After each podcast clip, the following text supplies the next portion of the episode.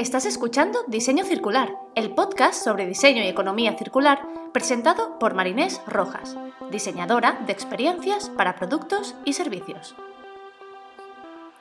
En este espacio, Marinés junta su pasión por la creación de negocios con su amor por el planeta y el hacer las cosas de otra manera.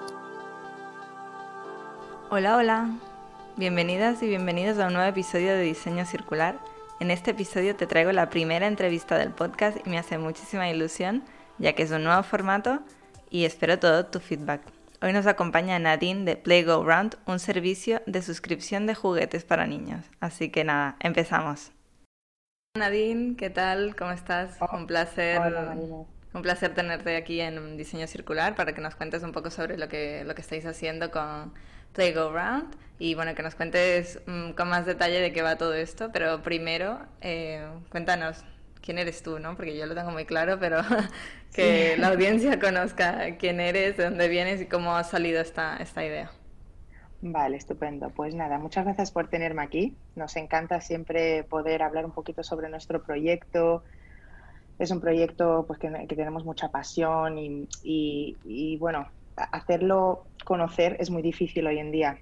Hay tanto ruido por ahí, por, la, por las redes y tal. Entonces, eh, una oportunidad como esta es fenomenal para nosotros y, bueno, agradecerte esto. Eh, yo, eh, sí, me llamo Nadine Kobaiter. Yo nací en el Líbano, y me vine a España, bueno, me trajeron a España porque tenía un mes de edad. Entonces, bueno, eh, me crié aquí toda mi vida. Mis hermanos, de hecho, mis tres hermanas y mi hermano nacieron aquí también y se criaron toda su vida aquí. Ah, fui a un colegio británico porque pues con padres libaneses querían ofrecerme pues esa oportunidad de o volver al país de origen o viajar más por el mundo. Entonces, esto claro me brindó la oportunidad de poder decidir dónde quiero ir Ah, con un inglés fuerte y una base más internacional, tenía esa, esa, actitud que digamos, esa formación. Entonces yo lo que decidí fue volver al Líbano a los 18 años, con, para conocer un poquito más mi cultura y porque quería hacer diseño gráfico y me atraía mucho la idea de la caligrafía árabe, una cosa que no podía llegar a aprender con maestros aquí. Eso es la parte... Entonces estudié allí durante cuatro años y también tuve una gran oportunidad de empezar en una startup de diseño que compartía mucho mis valores y creo que de allí nació un poquito la idea, pues que me di cuenta que me gustaba em, la idea de emprender, de empezar un proyecto con ciertos valores que, que, podían seguir y que en el momento que esos valores ya no eran los míos, que lo podía, que lo podía dejar aparte. No era yo la emprendedora, pero sí que era la casi número dos o número tres en la, en la empresa. Entonces eso mm, me gustó mucho. Yo creo que a partir de allí me, me, me, ha resultado muy difícil entrar en un sitio en donde no se consideran mis valores. Por eso, pues, un poquito donde, donde empiezo yo como, como emprendedora o la idea de emprender. Eh, bueno, viajé por, por todos los países, mayormente los árabes.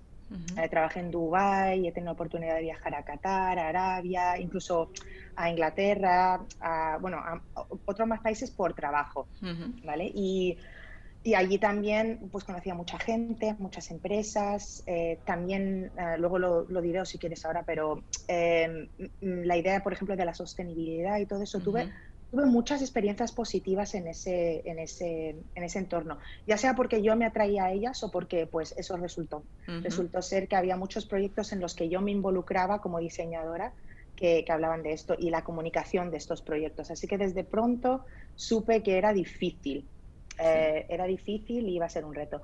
Y bueno, cuando mi pequeña nació, estábamos viviendo en Arabia, dejé un ratito lo que era el trabajo, no dejé de pensar en mil y una cosas al día, pero dejé el trabajo del diseño y, bueno, cuando ella cumplió dos añitos decidimos que, bueno, que, que, iba a ser lo mejor para ella, porque allí ya empezó no solamente el trabajo, sino empezó su educación, su crianza, dónde iba a ser.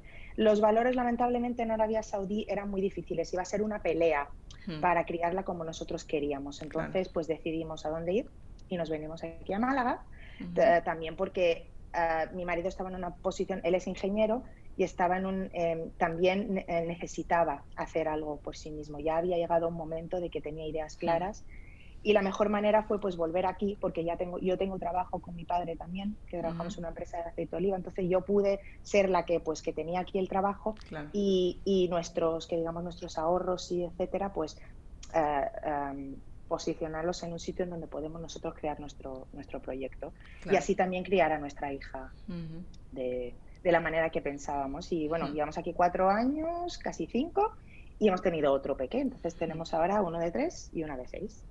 Y bueno, esa, esa soy yo, un poquito el background. que, y por eso lanzo palabras en inglés, lo siento, es que pienso. No, ya.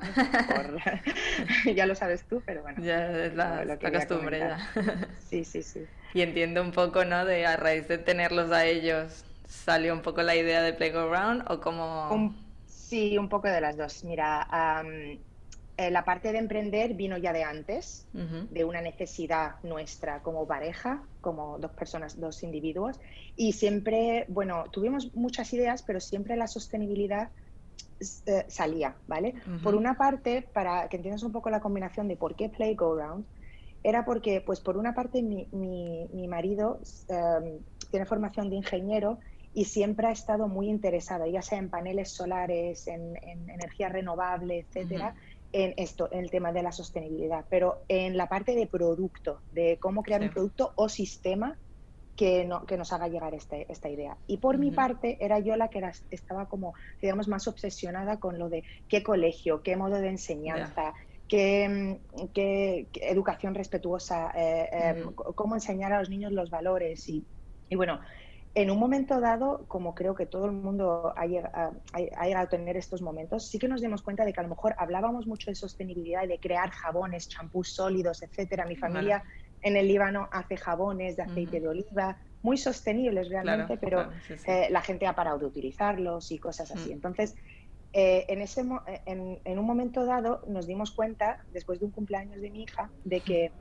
¿Qué, son, ¿Qué tenemos ahora en casa? 25 juguetes, de los cuales a lo mejor, pues dos eran libros, eh, bueno, que no son no juguetes, pero libros, que era, estaba muy bien, pero luego el resto era, son interesantes, bonitos regalos, era como un agradecimiento, le decíamos a mi hija, ay, qué bonito, no sé qué, pero sí que es verdad que no, no, no eran los juguetes que hubiésemos seleccionado nosotros. Y al mismo tiempo el recibir esos 25 juguetes y verlos y abrirlos, pues resultó en lo que, en lo que inevitablemente pasa, que se utilizaron durante, pues nada, tres, cuatro días. Hay unos que se abren, wow, y se dejan. es, tan momentáneo que, que, fue como un, un, nos abrió los ojos un poco. Y la verdad, Play Go Round, lo que es el core, la base, eh, fue una tarde, una tarde de hablar de verdad que luego lo pienso y digo, el trabajo que hemos metido hasta ahora, que literalmente fue como un, una charla con, mi marido que, le estaba hablando y estaba diciendo, eh, quiero, quiero hacerles rotación de juguetes y quiero que tengan estos juguetes. Lo que pasa que quiero, no sé si este o este o este o este otro hmm. serían buenos para ellos. No puedo comprarlos todos. No tengo espacio. Una cosa sí que era como mi, mi, mi, problema, mi cabeza. Y, y luego pues hablando y diciendo, qué bonito sería pues poder rotarlos, pero rotarlos con más gente. Rotarlos también de manera que no aporte solamente la, parte sostenible, sino la parte educativa y así añadir pues el valor, eh, un valor añadido al cliente, una cosa más en la que podamos ayudarle. ¿Por qué? Pues porque esto no puede que no sea muy atractivo al principio. La idea de no comprar este juguete maravilloso y tenerlo en mi casa, que es una cosa que nuestra generación sí, hemos fallado masivamente. Poseer, tenerlo, es muy bonito, me lo quiero quedar. Y, pasar a pues verlo como la experiencia, que es lo que fue el momento este de decir, pues mira, esto debería de ser así. Una, no sé, una tabla curva, un arco iris, todos estos juguetes, eh, y estamos hablando de juguetes muy buenos y sostenibles y de madera, que luego te diré cómo los seleccionamos, pero no estamos hablando de, los juguetes de tendencia, ¿vale? Entonces, em, lo que sucedió que luego, mi, de hecho, mi marido me dijo la palabra economía circular, una cosa que ya había pensado porque realmente no es nada nuevo, lo sabes muy bien. Es, de hecho, como se trabajaba antes, era... Eh, básicamente antes de que sí, volver al entraron, Sí, exactamente, volver al origen, pero al mismo tiempo es muy importante adaptarlo a cómo estamos hoy, ¿no? Porque no podemos decir literalmente ahora eh, todo el mundo se va a poner a, crear o arreglar o aprender cómo arreglar o pasar ese tiempo. Eh, eh, no todo el mundo el recurso. ahora mismo. Ya no podemos, ya no podemos. Hemos pasado a una, una época en la que la conveniencia supera muchísimo más la idea de, dar tiempo, mimar el recurso, cuidarlo. Em, es, que, es que además, tú lo sabes, em, cuesta menos comprar algo nuevo que reparar algo que... Sí, porque como está todo montado ahora mismo, sí. La idea es que esto vaya cambiando poco a poco. Exactamente. y que esto pues cambie. Pues entonces a finales del 2019 nació Playgrounds, que digamos ahí es donde empezamos a decir pues el nombre, a ponernos a trabajar un poquito en lo que es la web, cómo funcionaría. Eh, te digo, nació, está en una etapa súper, súper temprana. Eh, lo, aunque haya pasado casi un año. Bueno, también ha venido el COVID de por medio, entonces. Sí, y también ha venido de por medio una, una, una, una un tema que que bueno, que imagino que hablaremos un poco más adelante, que son los, los retos de, del cambio, de hacer, de proponer un cambio. A bueno, y un cambio cultural tan fuerte como eh, requiere eh, este proyecto. Sí, sí. Exactamente. Entonces, bueno, em, a ver, nosotros, claro, la problemática está clara. La problemática es incluso más, más grande que la que sucedió en nuestra casa. La industria del juguete en sí se parece mucho a la del textil.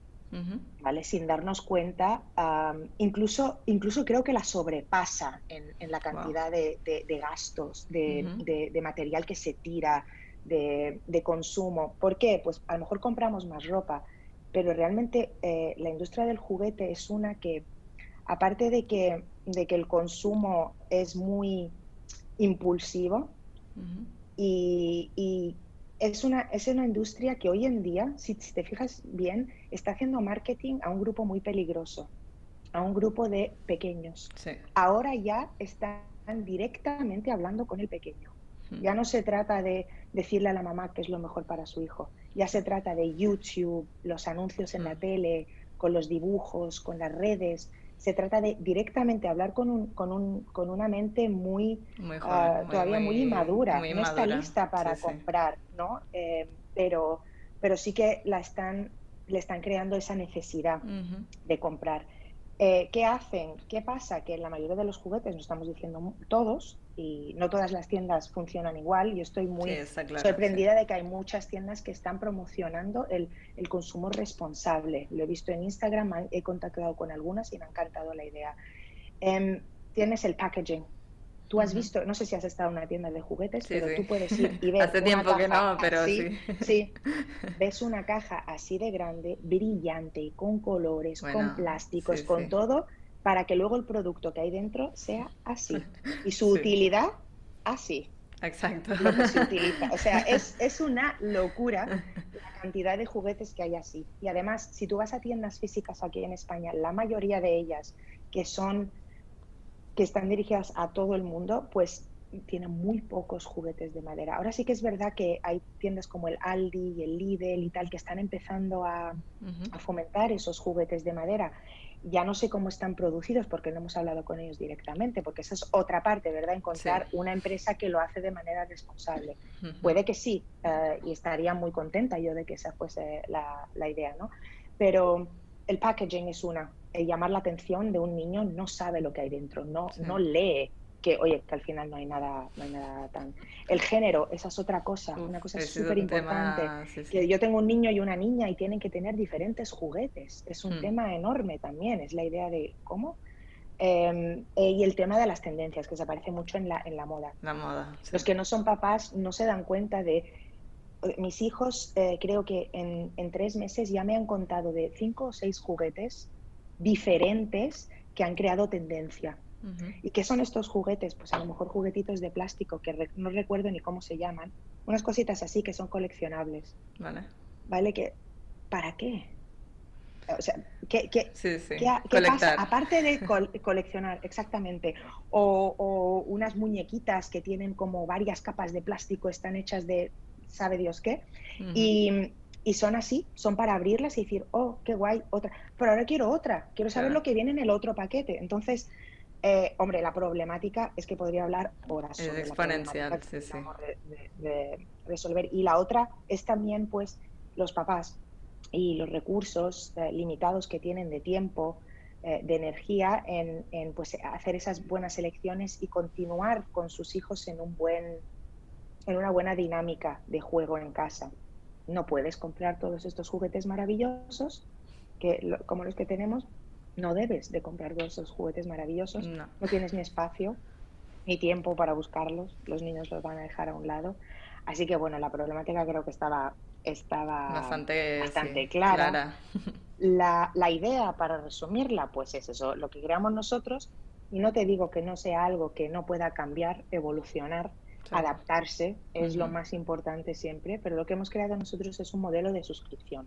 Un modelo de suscripción en el que te suscribes a, a Playground, ¿qué recibes? Pues recibes, en primer lugar, el asesoramiento de alguien que está constantemente buscando juguetes buenos y de calidad y, qué es lo que hacen estos juguetes, qué habilidades fomentan, recomendaciones de jugar.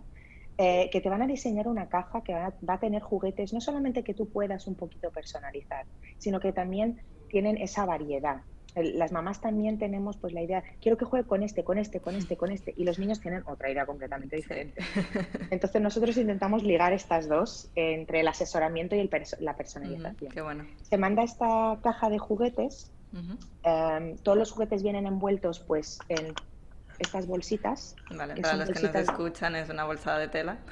sí, exactamente, una bolsa de tela que viene con nuestro logo muy mona y, y, em, muy ecológica y... Uh, se, básicamente quitamos el packaging, hacemos fichas también para, para, los juguetes.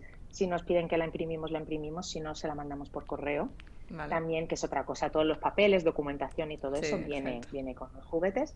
Y llegan pues en unas cajas también que son retornables, son cajas de alta calidad. Nos gustaría incluso llegar a un punto de poder comprar cajas muy reutilizables que se puedan desinfectar y tal, porque ahora en tema, tema COVID no hemos podido reutilizar una caja, a menos que sea el mismo cliente. Bueno, se ha complicado, ¿no? Pero, pero bueno, esos son pasos que... Sí, son mejoras crecemos, constantes. Podemos mejorarlas, claro. Eh, entonces vienen viene el, los juguetes, dos o cuatro juguetes, te llegan a casa. Juegas con ellos el tiempo que quieras, ¿vale? ¿Qué significa? Pues que hay niños que en dos semanas muy rápidamente pierden interés otros niños que a lo mejor en un mes y medio. La media suele ser un mes, nos hemos dado cuenta y se han dado cuenta nuestros clientes que sí, que en un mes pues... ¿Hay un mínimo de tiempo? No. ¿De suscripción? en realidad eh, no, no, no hay permanencia. De momento no. De momento la flexibilidad, mira, es muy importante para nosotros la flexibilidad. ¿Por qué? Pues porque ya les estamos pidiendo un montón. Un montón de cambio. Un montón de... Entonces, darte flexibilidad significa dar esa capa de conveniencia que es necesaria, porque no, hombre, para mí lo ideal es mandarlo a un punto de recogida y colección porque pues es mucho más sostenible que mandártelo a casa. Eh, mandarlo a la oficina de correos también es un poco más sostenible porque va a llegar a esa oficina y luego va a ir a otra casa. Entonces, hay, hay maneras de pues hacerlo, pero la, necesitamos dar mucha conveniencia, necesitamos dar flexibilidad. Sí, sobre todo para, para iniciar, digamos. E, e, exactamente. Luego sí que hay mamás que nos, nos dicen, pues a mí no me importa recogerla del cole o de donde sea, ¿sabes? Y bueno, y ahora tengo COVID, ya olvídate, ¿no? Em, pero, pero bueno, mandamos esa caja, juegan con ella, em, nos piden un intercambio, diseñamos una nueva, la mandamos y nos devuelven la que tienen en casa vuelven a empaquetar lo que es el juguete en la bolsita y, cierran la caja con una cinta ecológica que les mandamos también para que sea más conveniente y no utilizar tanto, tanto celo. es, es, de papel. Y se cierra y nos la devuelven la, abrimos. Ahora en COVID lo, eh, hacemos una cuarentena. Cuando nos llega, se queda 24 a 48 horas. La sacamos, le echamos un spray ecológico. También en todas las partes, todas las piezas de los juguetes. Se hace por una persona, mascarilla, guantes. Eso todo lo tenemos muy, muy, muy. bueno. En mente. Además lo hacíamos antes, ¿eh? que no era una cosa de COVID, ¿no? Pero hemos mm. añadido más porque para los niños necesitan llegar limpios, más limpios que del almacén es lo que intentamos nosotros. Mm y eh, se hace una cuarentena, se desinfecta el juguete, se revisa a fondo y se mantiene si podemos. Esa es otra, otra parte muy importante que también es un, una problemática que estamos intentando resolver. Pero eh, se ha perdido una pieza, se ha roto algo de pintura, tal, pues lo mantenemos lo, lo máximo posible y se vuelve a mandar pues en otra rotación. Hay otro peque, otro de la misma edad, se vuelve a mandar y a ellos se les manda la nueva. Y así todo el tiempo que quieran. No hay permanencia si se puede pausar la suscripción. Hay meses que a lo mejor no te viene bien. Claro. Em, mes de agosto. Sí, te vas de viaje, uno de ellos. es como el mes de agosto ya, o viaje o piscina, te pasas el día en la piscina. Entonces, bueno, ofrecemos esa, esa posibilidad.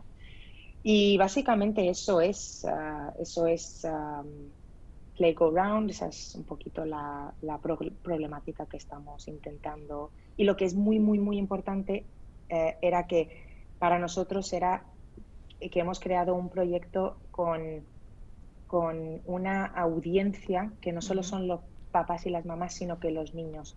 Enseñarles esos valores desde muy temprano. Eh, muchas mamás me dicen, es que mi hijo va a llorar mucho si le quito el juguete. Es que no se trata de quitarle el juguete. Es, es, una, es, un, es algo muy válido, pero no se trata de quitarle el juguete, se trata de enseñarle de que este juguete ya lo has dejado.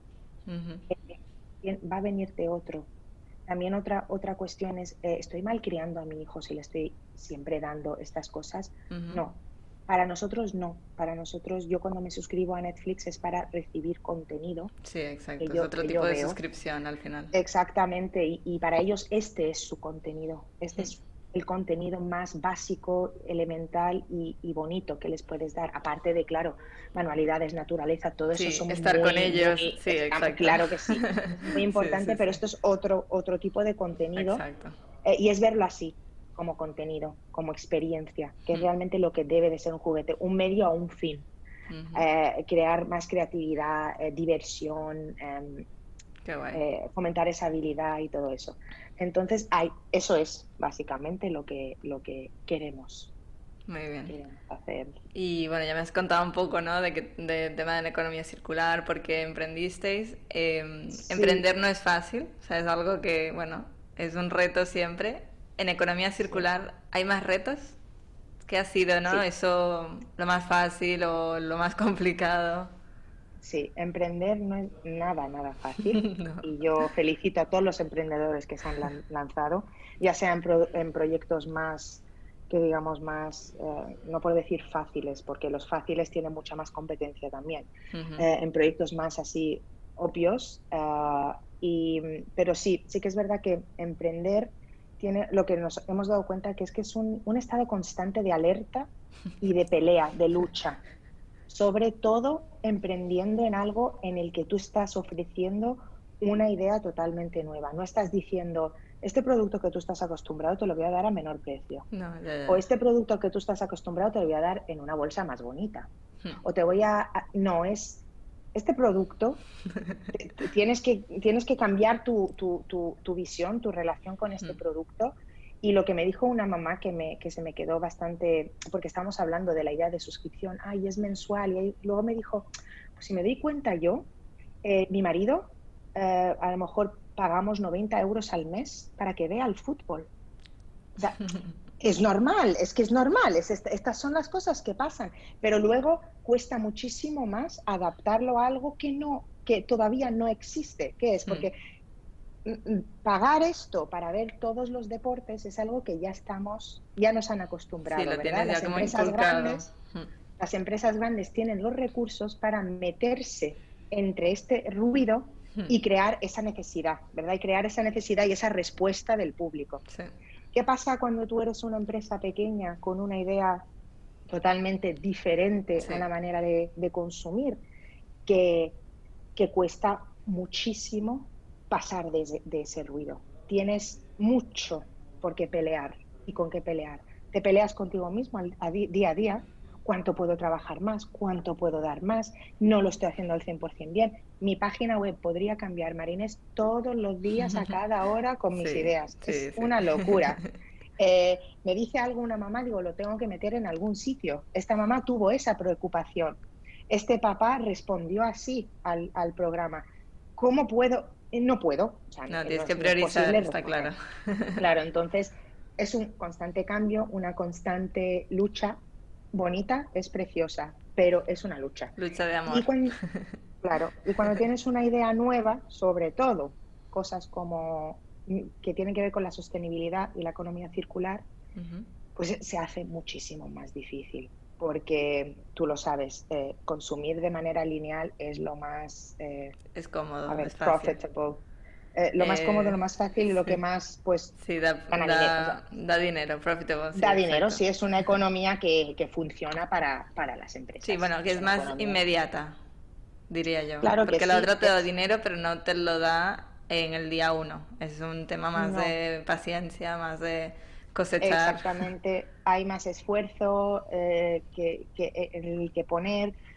Eh, convencer a alguien que te compre un juguete eh, requiere decir, requiere, es difícil, ¿eh? todas las tiendas que están vendiendo están peleándose entre sí, a ver quién me compra a mí en vez de a ti, ¿no? Pero, pero es como una fórmula que ya existe, ¿no? Hay, hay ciertos pasos que... ¿Y qué haces tú cuando vienes a decir yo estoy totalmente haciendo algo totalmente diferente? Diferente, al final eres pionera y entonces tienes que tienes ventajas de ser pionera, pero tienes también las desventajas de vas a luchar sola contra... Eh, eh, exactamente, por eso muchas veces nosotros decimos, muchos, muchos emprendedores tienen ese miedo, ¿verdad? De cuando lanzo mi idea para que nadie me la robe. Todo lo contrario, todo lo contrario. lo que necesitamos ahora es que salgan propuestas iguales, diferentes, em, mm, mm, yo qué sé, más baratas, más caras, con diferentes juguetes, con no, no importa, que salgan porque al salir ya tienes esa idea de qué elegir, ¿no? Que eh, es, es, es, muy, muy, muy complicado cuando estás solo. También, bueno, cuando sale la competencia ya tienes un algo con, que, con, que, luchar que no sea contigo misma o con un, modelo de negocio totalmente diferente. Sí, sí, sí. Sí, y, y bueno, em, mm, otra, a ver, lo que me habías preguntado era básicamente que lo de emprender y las y qué es lo que nos hubiese gustado a lo mejor saber antes o qué es lo que qué es lo que también cuesta. Pues aparte de eso aparte de, sentirse pues realmente solo a veces eh, luchando contra un, sistema de, de aprendizaje una cosa que está dentro nuestra vale y, cómo le cómo cómo cómo lo le ascriben ese valor, ¿verdad? Mucha gente piensa que cuando tú eres sostenible, lo que estás haciendo es buscar algo barato, consumir de manera más barata. Y no es así. Cuando dicen, este producto, el otro día vi en Instagram una cosa curiosa, una reacción entre una marca y un, y un cliente, bueno, un potencial, que estaba diciendo, no me puedo creer que yo tenga que pagar X por este producto.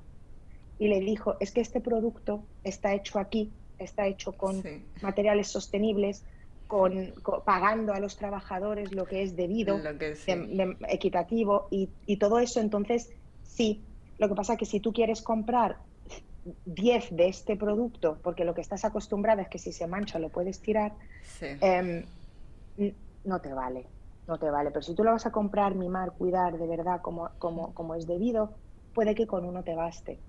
Bueno. Sí, que tampoco somos, perdona, tampoco somos conscientes del, del precio real de, de, las cosas. O sea, nos pensamos que todo pues aparece delante por arte de magia, ¿no? Entonces es un poco lo que, bueno, yo lo, repito constantemente, ¿no? De cuando ese precio justo no lo estoy pagando yo, alguien lo está pagando. Y suele ser trabajadores, ¿no? Sociedad o medio ambiente que como no se queja, mm, pues se lo come todo.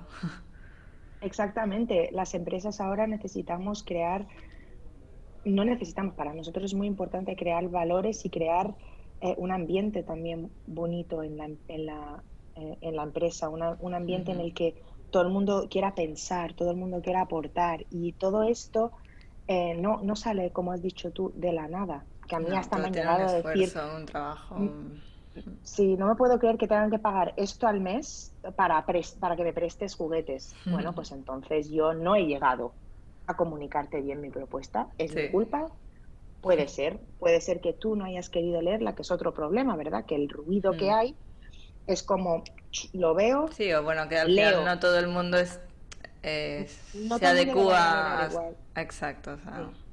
Pero yo tengo mucha fe, tengo mucha fe que, que, todo el mundo, que no es mi producto el que quieren, no, no, eso no, no es lo mm. importante. Lo importante es que quieran productos iguales, quieran este cambio. Sí, y resulta súper difícil, resulta súper difícil porque es que eh, eh, la economía lineal es súper conveniente. Es que es, Bueno, porque nos han acostumbrado a eso durante muchísimos años. Además lo hace. La eficiencia en estado puro. Está todo, todo, todo ligado, ¿no? Cuando, cuando Instagram se convierte en, un, en una plataforma muy interesante, las cámaras del móvil tienen que evolucionar. Entonces yo tengo que cambiar de móvil cada año. porque cada vez mis fotos son peores en Instagram porque todo. Entonces, bueno, es una locura, ¿no? Eh, intentar. otra cosa que también que, notamos es que cuando, cuando tú estás lanzando una idea nueva, que la economía circular es nueva en mm, España, es nueva en España, la idea de economía circular y consumir de manera circular es nueva, como, como idea, como... Bueno, em, está entrando hace cinco años, está volviendo como otra vez a, moverse, sí que es algo de los años 80 y de toda la vida, pero bueno. Pero desde que la naturaleza tiene millones de años. Eh, exactamente, pero es relativamente... O sea, tú, tú dices eh, una vez hablamos tú y yo y era la diferencia entre reciclar y economía circular. Hmm. Yo creo que ahora la sostenibilidad se está utilizando de una manera también muy, muy problemática. Eh, la idea de yo mm, compro todos estos plásticos, pero yo los estoy poniendo en la, en la cubeta. Sí. No, pero es un poco lo que comento, ¿no? Que no conoces la historia de las cosas, el precio de las cosas. Em, no, no, no somos conscientes de que todo está interconectado. ¿No? De que yo tire esto aquí y se genera ya nada. No, o me dices tú que el plástico se recicla, muy bien, pero este juguete de plástico que estás tirando está hecho de 8 o 9 diferentes tipos de plástico, componentes que no es, es inviable reciclar. Suerte, suerte reciclando eso, o sea, imposible. Sí, imposible. bueno, o carísimo. Sí, exactamente. Eh, carísimo y, va, a utilizar a lo mejor más recursos que, que, otra cosa, entonces va a ser peor entonces, sí, otra cosa es también, por ejemplo, nosotros cuando surgió la idea, te surge una idea, un, algo de innovador, algo diferente, existe, oye, que hay otros países en donde hay. No es un, lo, de la rotación de juguetes, existen algunos otros países, pero incluso en esos no hay tanta, no hay tanta opción. Es algo, mm, creo que es, que es relativamente nuevo a nivel a nivel mundial, bueno, relativamente que no existe tanto, o sea, no es una cosa que, mira, sí, yo veo muchos ejemplos, exacto, o sea, veis ejemplos en envases, en ropa, eh, pero juguetes, bueno, es que cuando os conocí fue como, wow, me encantó. Sí, sí, eh, incluso cuando tú vas y haces una búsqueda en inglés y te aparece que en mm. Estados Unidos hay tres o cuatro que te salen en... Eso significa que todavía no... No, todavía no. puede ser también que la gente no está todavía eh, muy mentalizada para... Sí, o, nadie se dio cuenta, nadie se paró a pensar. Sí, exacto. no sé, que oye, que esto, oye, ¿por qué lo hemos dejado aparte? ¿Por qué ha pasado esto con los juguetes? Y bueno, cuando tú tienes una idea y, y la dices, qué bonita y qué interesante, la hablas con un amigo o dos o la puedo hablar contigo, tú la pillas y ya te pones a comunicarla con ah, los demás. Es diferente, es muy diferente, sí. Dios, es allí donde pues te das cuenta de que, de que es un trabajo muy, muy, muy, muy complicado. Hay mucha gente hablando, hablando, hablando, hablando, hablando online. Em, y, y, bueno, creando muchísimo ruido que, que luego pues acaba, acabas intentando buscar diferentes, diferentes salidas, diferentes maneras. No, es que tienes que diferenciarte dentro de todo ese ruido, te tienen que escuchar. muy difícil, sobre todo cuando tienes que explicar algo bastante larguito. No paras en solo una cosa. No es el, este color es el mejor, compra este color. No, es algo más elaborado. sí, sí. sí y a nivel, eh, digamos, a nivel startup, em, a nivel, ¿no? Esto que, esto que le gusta saber a la gente, ¿no? Eh, sí. ¿Es rentable? Eh, ¿Habéis llegado ya a un nivel que sea sostenible económicamente, ¿no? Porque al final es un poco, siempre es como, está muy bien, ¿no? Pero ¿puedo vivir de esto? entiendo que estáis en una, en una fase muy temprana, pero bueno, queremos saber estos, estos detalles. Sí, sí, sí claro.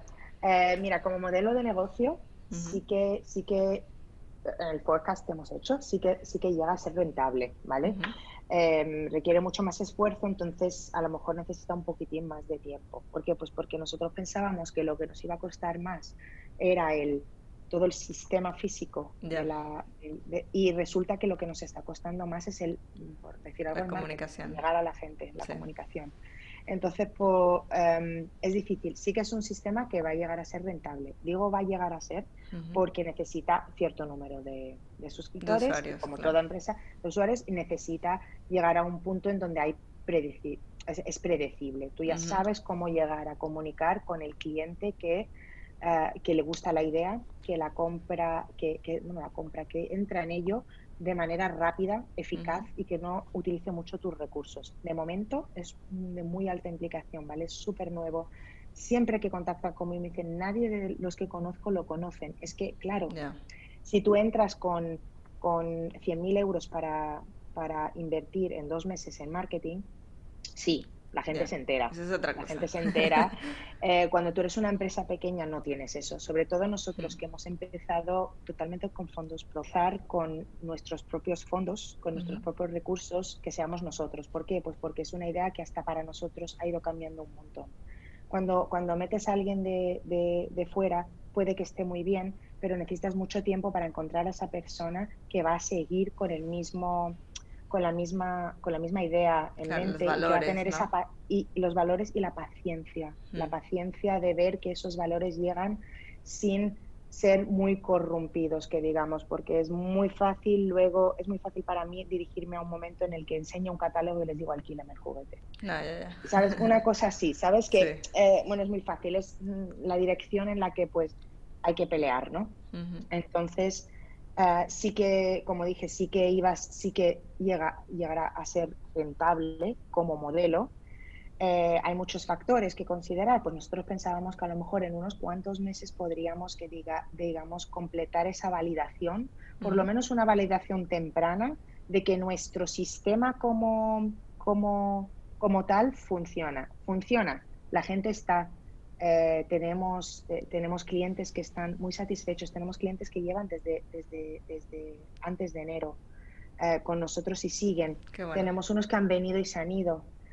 tenemos unos que han durado cuatro o cinco meses, han pausado, estamos a la espera de que regresen. Entonces, gustar, gusta, han visto el valor y todo eso está, pero está costando ahora muchísimo tiempo muchísimos recursos. Yo a día de hoy me resulta muy complicado que venga alguien.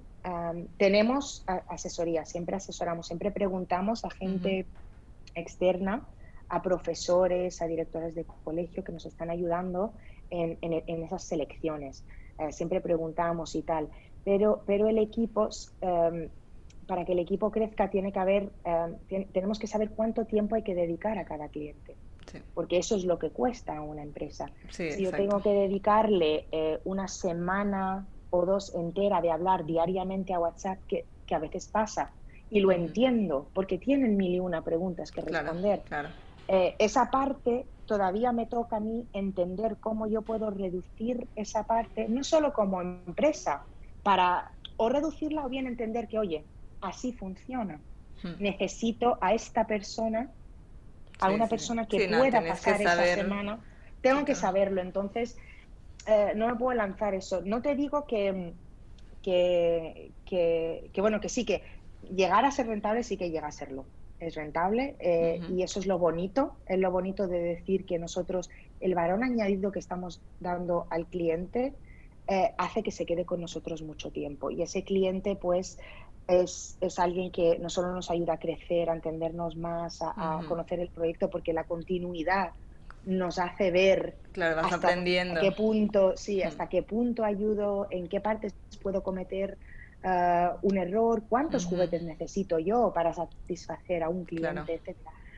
Um, pero bueno, eh, es muy bonito y es rentable. Y eso es lo, lo que quería decir de que em, la economía lineal es la más obviamente rentable. Pero cuando tú unes, unes eh, muchos valores, cuando, cuando de una manera creativa llegas a encontrar ese clic en el que eh, tu cliente se ve eh, acompañado, se ve, se ve que, que él, es, esta persona también está recibiendo un valor añadido, allí en ese punto em, y tu empresa también es rentable al mismo tiempo, ese punto es muy bonito. Y ese punto existe con nosotros, sabemos que existe.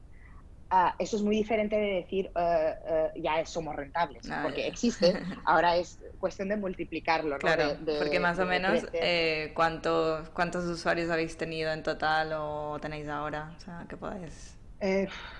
a ver, eso no lo he mirado, mira que estás pensando que si a lo mejor me lo preguntas, pero mm, yo te diría que, que más de seguro en un momento dado más de 50. Vale, vale. No, más que nada que la gente se haga una idea de no, tienen 10 o no, realmente. Sí, no, no, más de. Yo, y ay, te digo más de 50 porque también estoy. Hay gente que se ha ido, hay gente que ha pausado, entonces en cada momento. En cada momento de nuestro crecimiento, que digamos empezamos con a lo mejor 4 o 5, ¿vale? Sí, a, no, normal, llegamos. Y un ratito después, pues, ah, mira, ya son 10. Eh, un ratito después ya son 15, se han ido 5, han venido otros 6. Eh, es una, una un crecimiento así, pero sí, hay picos. Y hay también pues momentos, nosotros por ejemplo en el COVID, eh, llegó un momento en que pausamos toda actividad solamente porque no, no, no, no teníamos claro cómo funcionaba correos, si podíamos enviar, si tal, si era algo que podíamos, para meter las medidas de seguridad y todo esto, tuvimos que pausar. Dejamos las cajas con nuestros clientes, le dijimos que no iban a pagar y se iban a quedar un rato con ellas hasta que nosotros nos aclarásemos. y, bueno, eh, ahora, eh, y claro, tienes que, estás ganando tracción. Lo que sí que te puedo decir, aparte de cuántos tenemos o hemos tenido, es el crecimiento ahora.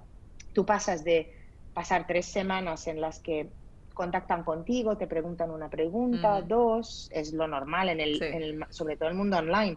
Llegas a mil y tres contactan contigo, pero con todas las empresas, ¿no? Sí, sí, sí. Ah, y a pasar a ser como una cosa de que a diario hay gente que o me preguntan o quiere que les enseñe una caja o quieren presuscribirse, suscribirse, mm. eh, quieren regalarlo.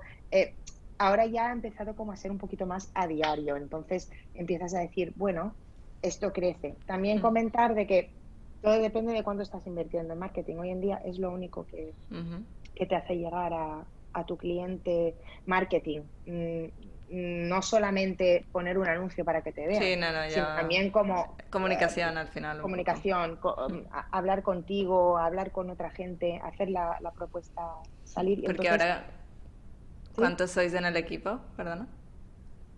Ahora, mira, somos los dos principalmente, ¿vale? Pero sí que tenemos a cuatro colaboradores con nosotros, ¿vale?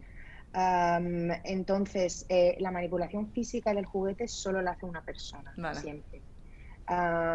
y sobre todo ahora, que no hemos querido... Para tenerlo controlado. En esa zona. Sí, sí, sí, es una, una persona que está muy...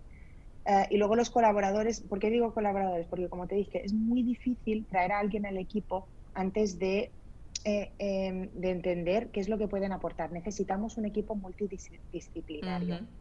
No estamos en una posición en la que podemos, pues, tú haces esto, tú haces esto, tú haces esto, tú haces esto. Eh, y no, no nos interesa, no nos interesa porque así no se puede, no se puede crecer mucho eh, de una manera, hombre, sí que habrá una persona ah, que, hace logística, a lo mejor se expandimos y empezamos a hacer sí, exacto.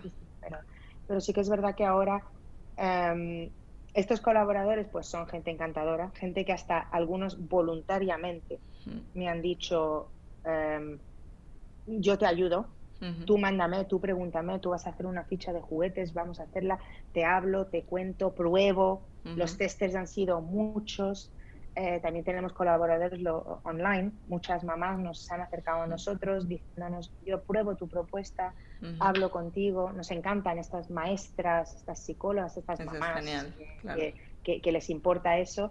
Eh, ellos son los que lo prueban y nos dicen, esto me ha gustado, esto no tanto, esto a lo mejor arreglamos no, sé qué. Entonces sí que es un, un proyecto que sí que hemos tenido la suerte de que la gente, la gente se atrae por la idea se atrae, o sea, les gusta, eh, encaja con valores. El concepto, el valor, claro. Encaja con valores bonitos de gente que, pues, pues como tú, que has querido hablar con nosotros y entendernos un poco más, porque, bueno, pues han, encajado con tus valores. Y en este mundo, en este, eh, cuando tienes este tipo de valores, yo, por ejemplo, me hago voluntaria a un montón de cosas. Sí, sí. Y en cualquier momento que me digas, me pongo, lo hago, eh, em, respondo, mm, te hasta he sí, llegado... hay otra pasión, hay otro... Sí, sí, sí. Claro, he llegado a recomendar tiendas donde se pueden comprar un juguete que le ha gustado a alguien en nuestra rotación, pero que no sí, quiere que no lo podías... Sí, exacto. No me importa, eso no es algo... No estamos aquí para eso, entonces... Sí, yo creo que con este tipo de modelos se refuerza mucho más lo que son las relaciones humanas. O sea, no hay tanto el yo te compro, te vendo y me olvido de ti, sino que hay como mm, un... Casi que como una amistad. Sí, nos encanta, nos ha encantado. Además, cuando vamos a. Nosotros, el COVID, por ejemplo, donde nos afectó muchísimo es en que nuestro producto es físico. No tenemos eh, tanta. Tan, tanto, a ver, tanto dinero, no somos una empresa grande como para em, invertir lo que hay que invertir en el marketing digital para llegar a tu público. Estamos hablando de un país muy grande. de rincones, de, mentalidades, de diferentes. O sea, es muy, muy, muy, muy difícil saber dónde tú sabes tu cliente ideal, tú sabes quién le gusta esta cosa, este proyecto, quién, quién le va a venir bien, pero tú no sabes cómo llegar a él en un mundo online. Mira, hay millones de metodologías. Yo a, cada, a cada emprendedor le diría, tú puedes hacer mil y un cursos para conocer las, las claves. Yo, por ejemplo, hoy, hoy en día te digo, mi cliente, yo lo aprendí en un curso, que mi cliente es uno de alta implicación que si tú, si tú ves el recorrido que tengo que hacer con algunos clientes, tú te pensarías que esto es como comprar un coche casi. Y no lo digo por, es, lo digo, es que es verdad, es que es su hijo, su hija, eh, sus juegos, su, su eh, eh, es la mejor mm, decisión. Y por eso también no tenemos permanencia. Si tú quieres probarlo, pruébalo un par de meses. o sea, no, no es nada, no te voy a forzar, no es... pero pero sí que es de alta implicación. Y ese, ese término lo conocía y, y conoces ese, el, funnel de cómo ir en un proyecto de alta implicación. Las recetas. Al final, resulta que es solamente ver lo que te está hablando esta mamá, ver cómo tú puedes llegar a ella para que ella pruebe tu producto e incluso incluso y esto y esto lo digo y no sé si mi socio me va a matar pero eh, yo yo soy muy partidaria de incluso a algunas mamás decirles tú has, tú has optado por cuatro juguetes, pero lo que tú ahora necesitas en casa son dos. Es, hmm. un, es, menos. O sea, sí, al final es menos. realmente aconsejas a, más allá del beneficio económico que puede traer. No me interesa, si tú tienes muchos juguetes en casa con lo que no estáis jugando muchísimo, dos son suficientes hmm. para reanimar también el juego en tu propia casa. Entonces, bueno, es eso, el, consejo es lanzarse, la verdad, lanzarse y ver lo que te están pidiendo. Eso lo dicen todos los cursos, ¿verdad? sí, pero bueno, al final es, no, no hay nunca hay una receta, cada quien tiene que probar y, y, es lo que dices, validar, testear, te, das cuenta, a la que sales y saltas es que empieza a venir todo. Sí, sí, yo a día de hoy diseño todo lo que tú quieras, comunico de la manera que tú quieras. El funnel este todavía no lo es. O sea, yo no miro a nadie como funnel. No, yo miro a alguien interesado porque está interesado. Como una persona. ¿Cómo ayudarle? Exacto. Sí, porque es que no me sale de otra manera. Que luego en un futuro tengamos a esa persona que lo ve así, probablemente sea necesario. Entonces, el COVID, ¿qué me cortó? me cortó esta posibilidad de poder ir a colegios, poder hacer talleres. Yo quería hacer talleres de juego en lo que se ve el material, se ve para muchas mamás no lo conocen, no conocen los beneficios de este material, no lo han pensado, no han tenido tiempo, ni recursos, ni entonces hacer esto, ver, ver cómo reaccionan los peques, em, todo este tipo de cosas lo íbamos a hacer aquí en Málaga, em, ir a una feria, hablar con la gente, ver lo que, bueno, llegará, yo creo que vendrá. Eso espero, pero sí, eso, eso es un poquito lo que COVID nos cortó un poco, el, rollo. Yo iba a invertir casi más en lo físico que en lo digital. Claro, ahora es un poco de cambio de, de chip. Sí. Y a nivel, por ejemplo, o sea, para las empresas, ¿no? O sea, otras empresas que estén escuchando esto y digan, mira, quiero, quiero probar esto o quiero meterme en esto. ¿Cómo crees que se puede hacer que la economía circular sea más atractiva para estas empresas? ¿Qué crees que necesitan escuchar y, ver para poder meterse? Ah, bueno, para empezar, yo creo que el atractivo tiene que también salir de dentro, ¿eh? porque si no, frustra.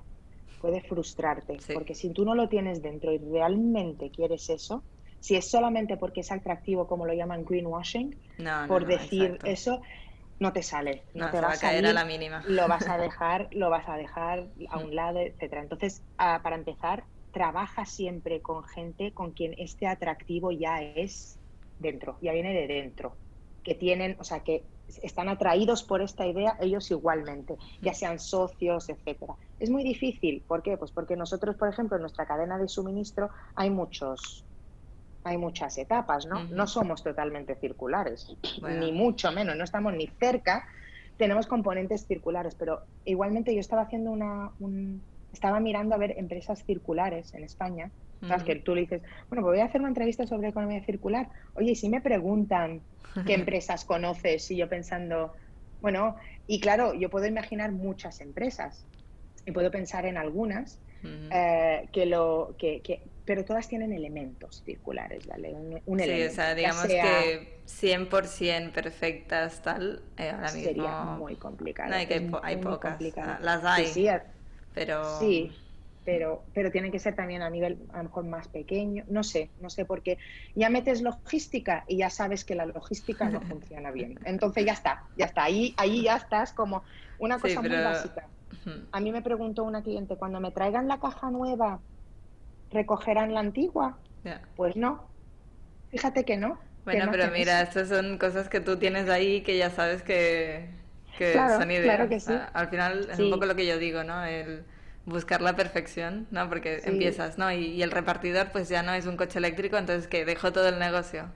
¿no? No, es posible porque hay que empezar con, con claro, nosotros empezamos con la parte, claro, empezamos con la parte en la que nosotros sabíamos que podíamos lograrlo.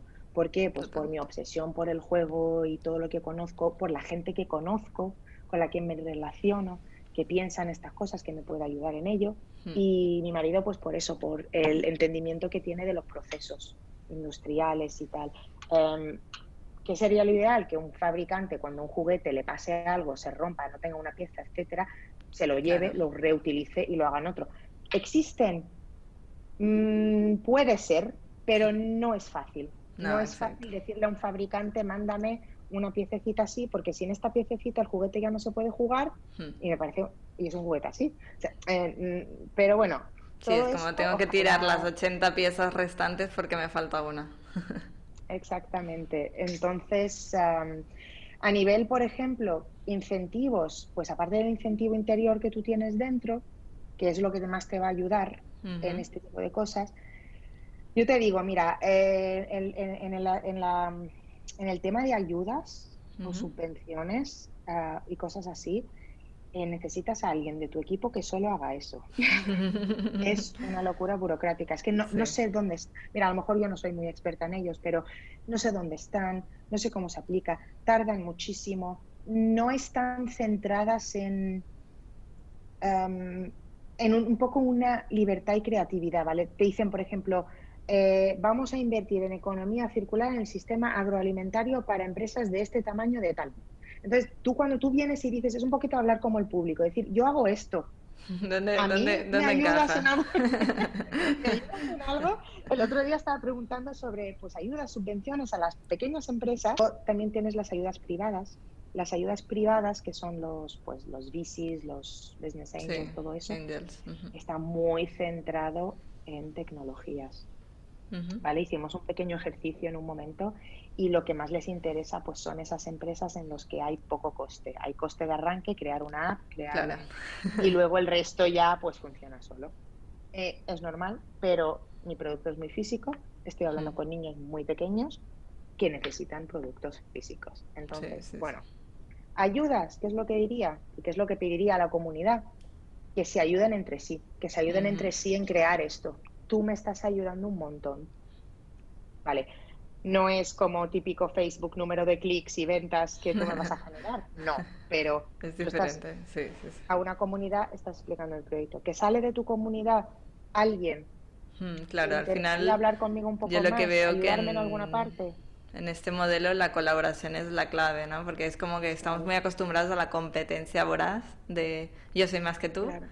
Pero claro, es como, bueno, ¿y si nos juntamos y, y entre las dos hacemos algo? ¿Sabes? Como que este cambio de chip, de cambio de mentalidad es clave en este nuevo, en este nuevo paradigma al final.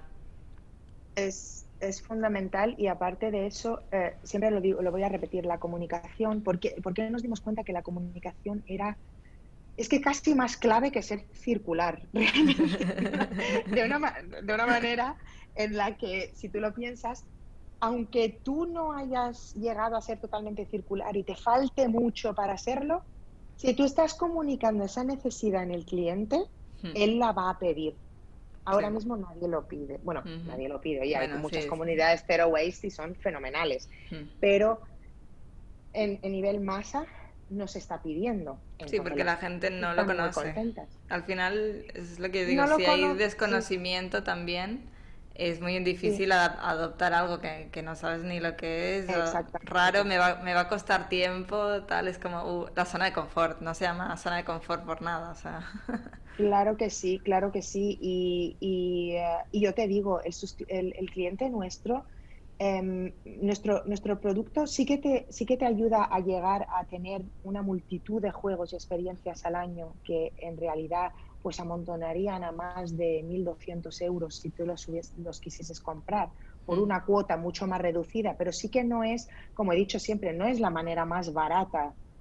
No es, no es la manera más barata es huevos Kinder y, los juguetes dentro, o lo que sea, ¿vale? Pero que no es la no es totalmente no es no es un producto no es, no es, el producto más barato que te puedas encontrar no es sí que hay mucho valor añadido a tema que, no solo económico tienes que valorar otras cosas sí, eh, hay muchas cosas dentro. Sí que, sí, que, sí que hemos estudiado mucho nuestra propuesta, cómo ajustarla lo máximo posible para que sea algo que se pueda hacer, pero yo te digo que nuestro cliente no es que tenga que tener una base económica específica, es una mentalidad. Sí, pueden tener es que es así. un alto, sí, es que y lo hemos notado y nos ha gustado mucho porque mucha gente nos decía, tú estás hablando a un público de nivel medio alto. Y le decía, pues cree, no te lo creas, no es así. Es, el cliente me ha enseñado que no es así. No es así para nada, que puede ser más fácil para alguien de un nivel medio alto, puede ser, pero, pero eh, la elección de estar en, una mm. cosa así es muy posible eh, para, todo para, para todo el mundo. Es, es, un ajuste de responsabilidad, un ajuste de, de pensamientos, lógicas y, manera de vivir. Sí, de prioridades también, supongo. Claro, y eso, y eso eso es una cosa que, que para el crecimiento de la economía circular y proyectos como este o proyectos como que son de, de, fair trade que estamos volviendo a, como los, comercio el comercio exactamente el perdón el comercio justo o el ecológico eh, cuesta más, es que cuesta más a un, a Sí, porque es lo que, bueno, venimos diciendo todo el rato, ¿no? Es el tema del, de cambio de mentalidad y, y, saber que las cosas tienen un precio, ¿no? Que... Sí, y, e, exactamente. Y decir que yo como consumidor no me importa. Hombre, en un, en, un día en el futuro me encantaría que este precio no sea tan elevado, que se eh, vuelva un poco atrás y se dé cuenta uno de que tiene que ser más caro producir un producto que va a hacer daño al medio ambiente que un producto que no. Debería Eso es lo, ideal, ¿verdad?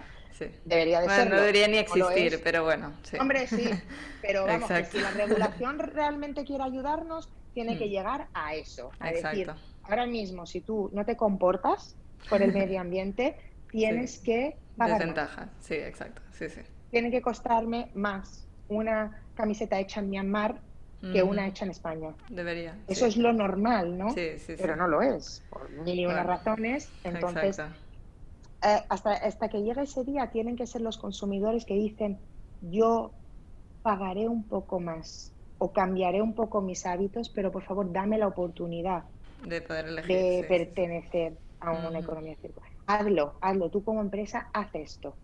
Eh, tú como empresa, yo que sé, camper, estás haciendo zapatos con material reutilizado, que tú piensas a lo mejor material reutilizado significa que tienen que ser más baratos que los otros. Mm. Pero no, no, porque requiere tecnología, requiere diseño, requiere recursos. Sí, requiere un sistema que no está tan optimizado como el otro. Eh, Ahora. Y los, los productos y los productos igual, los juguetes que elegimos nosotros son juguetes que en la parte de diseño se, eh, tienen un equipo muy fuerte, un equipo que está constantemente trabajando, no está produciendo imágenes. Y, ya está. buscan maneras, métodos, tecnologías como, como, como esto, esto, Plant Toys, que es una marca con la que trabajamos muchísimo, que esto es un juego de lanzamiento de anillas, ¿vale? Ahora nadie, todos los que nos escuchan, está enseñando un juguete. Sí, exactamente. Estoy enseñando un juguete que es muy chulo, el que, que está hecho de, de, madera que se hubiese tirado del árbol de goma, cuando se extrae la goma. lo comprimen y lo comprimen con la propia pintura no tóxica, entonces este juguete es casi irrompible y no se puede quitar la madera, eh, digo, la madera, la, pintura, eh, etcétera. Entonces, este, por ejemplo, es una marca que, oye, que da todo de sí para crear un, juguete que puede durar mucho. Además, incluso lo acabo de desmontar un poco para enseñar de que incluso esta parte no se puede romper. ¿Por qué? Pues porque han tenido este detalle. Ya este juguete tendría que ser jugado por, por miles de niños. El que puede jugar. Para que no sé si miles. No hemos llegado a ver.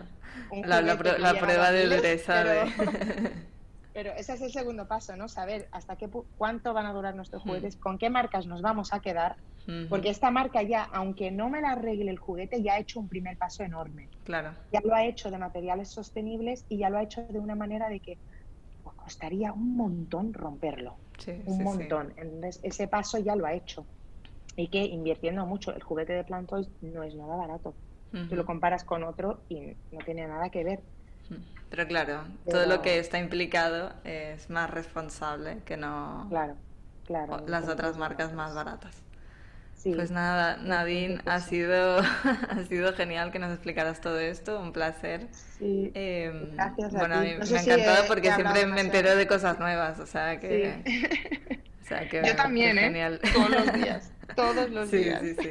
De hecho, me enteré, eh, em, me enteré de que eh, la, la, revista, eh, digo, el periódico Expansión estaba hablando de productos que considera de economía circular o marcas. Aquí, no sé si era solo aquí en España, creo que sí.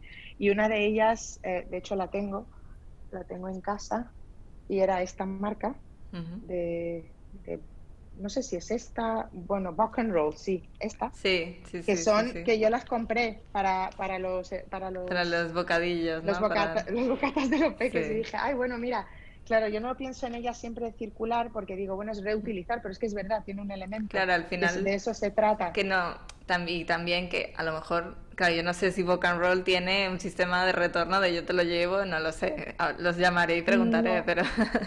Pero, tiene, pero el concepto por el que están, digamos, luchando es el tema del plástico de un solo uso, el papel de aluminio, el, papel film. Entonces, al final luchas con esto para mí una cosa tan fácil como esta es básicamente inculcando o, educando de que tú mismo puedes ser circular en casa eligiendo el material apropiado. Sí. Será el mejor. Lo, que yo digo al final es que seas consciente de, tus acciones, ¿no? No buscar la perfección, porque es que a lo mejor vas en moto o vas en coche, bueno, no podemos ver. Pero es pensar en los pequeños gestos que podemos ir, ir haciendo. Y pedirse a las, a las empresas es lo más importante. Bueno, sí. Recuperar el poder como consumidor y, y hacerse valer. O sea, pedir las cosas que, que si No lo piden, si no lo piden ellos, no, la, empresa no se va. No, y la empresa no se va a levantar de un día a otro diciendo, ay, voy a hacerle esto a, mi consumidor si el consumidor no lo pide. Son muy pocas las que lo hacen. No, no, no. el, los gobiernos tienen que imponer no solamente ayudas, incentivos para ser más sostenibles, sino sanciones para los que no lo son. Es que es así. Eh, tiene que haber de las dos cosas para que en un momento dado económicamente sea sostenible también. Claro. Eh, a nosotros nos cuesta mucho ser sostenibles. Cuesta mucho más que, hacerlo de manera... Yo, mi suscripción podría ser mucho menos si yo a mí no si tuvieses otros juguetes o sí, claro. Juguetes diferentes o si no me importase nada de esto, ¿no? Eh, bueno, podría serlo, sí, sí. Em, pero no es lo mismo. No, no, es el, es el, valor que quieres transmitir y que quieres dar, está claro. No, y bueno, espero que no haya alargado mucho, pues que de esto hablar, hablar un montón. Perfecto. Bueno, y para los oyentes y para los que nos están viendo, si quieren saber más sobre Playground o hablar contigo, ¿qué tienen que hacer? ¿Dónde te pueden encontrar? Pues a mí me pueden encontrar con un formulario de contacto. Mira, te dije que iba a hacer esto porque vale, la página web no es muy, muy fácil de, de, letrear, pero esta es la marca, Play Go Round, ¿vale? Genial. y dar vueltas. Y, bueno, si les puedes dejarte una nota, eh, estamos en Instagram, es arroba mensaje de Instagram, mensaje de Facebook, formulario de contacto en la web, mi correo es nadine arroba info arroba, mira, todos los correos que nos llegan vamos a responder porque estamos a tope con esto. Igualmente en la descripción del podcast y en todos los posts lo iremos comunicando esto. Sí, y si, y si contactan contigo también, también puedes darles mi teléfono sin ningún problema. Cualquier persona que quiera preguntar de lo que quieran, de lo que quieran saber. Y si alguien conoce pues empresas que nos pueden ayudar, aunque sea en hacer cajas grandes de juguetes retornables a un precio que no eleve mi suscripción astronómicamente de momento, esa es otra cosa. El, eh, lo voy a añadir un poquito aquí, no sé, lo, puedes quitarlo. Eh, eh, la idea de que yo, por ejemplo, si quiero 50 cajas pequeña, eh, de juguetes para pues lo que necesito ahora, retornables, eh, es muy difícil. Tengo que, para un precio adecuado en el mercado, tengo que comprar una, un mm, número muy grande. Entonces, este tipo de cosas para las startups, pues eso me está fallando a mí el poder hacerlas reutilizables. Yo necesito unas que pueda desinfectar fácilmente. Totalmente. Eh, no, no puedo llegar a utilizar cartón reciclable, eh, duradero, que dure el mes entero, no tengan que tener otra caja en casa. Y, pero hasta ese punto pues hay cosas que, bueno, que hay que sacrificar porque no existe. Bueno, pero es lo que hablamos. O sea, sabes, eres consciente de que es algo que necesitáis, entonces llegará, ya sea algún oyente del podcast que, que tenga la solución o, o, más adelante. Sí, pues nada. Pues muchísimas gracias por, por, tu tiempo y por compartir eh, el proyecto. Ha sido, bueno, ha sido una pasada tenerte aquí. Y, nada, nos vemos. Queda muy bien. Venga, sí, Y hasta aquí el episodio de diseño circular. Ya sé que es más largo de lo que te tengo acostumbrado, pero creo que es muy importante conocer estas historias de cerca, conocer el camino de un emprendedor, de dónde vienen estas ideas, cómo es el emprendimiento circular y cómo se lleva a la práctica. Si tienes feedback sobre el episodio me encantaría conocer tu opinión. Y ya sabes, nos vemos el próximo viernes. Un abrazo.